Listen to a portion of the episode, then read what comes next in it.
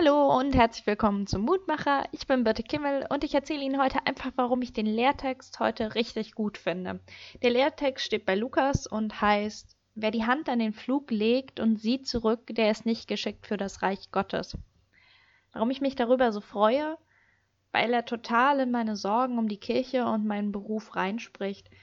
Weil unsere Kirche im Umbau ist, wir Geld sparen müssen, Häuser verkauft werden und Fahrstellen abgebaut werden.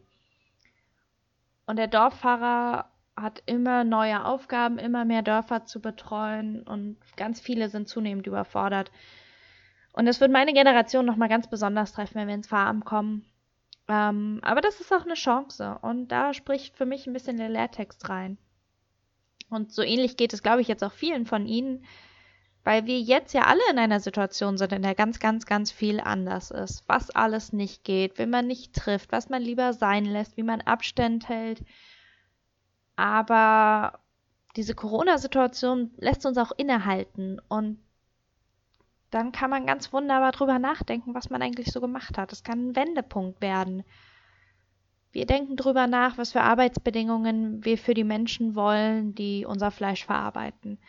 Oder wir haben auch in den letzten Wochen und Monaten ganz anders darüber nachgedacht, wie wichtig Supermarktangestellte und Krankenschwestern sind. Das kann ein Wendepunkt werden. Und deswegen macht mir dieser Mutmacher heute so einen Mut. Für mich ganz persönlich, aber auch grundsätzlich. Weil es um das Reich Gottes und das daran Arbeiten geht. Und es geht nicht darum, was hinter uns liegt, wie das vorher war, oder vielleicht auch zu sagen, ja, wir haben das schon immer so gemacht, sondern es geht darum, was vor uns liegt.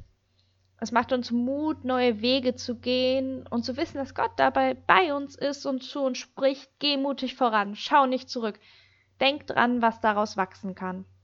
Und aus meinen Zukunftssorgen kann dann Zuversicht und Kreativität werden, weil da noch jede Menge Acker vor mir ist, den ich pflügen kann. Wenn Sie möchten, können Sie mit mir beten.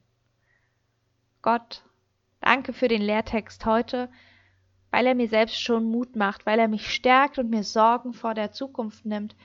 Und danke, dass du in mein Leben sprichst, dass ich Kraft darin finde, weiter an deinem Reich zu bauen. Ich lobe dich und ich preise deinen Namen. Amen. Das war's wieder für heute. Tschüss.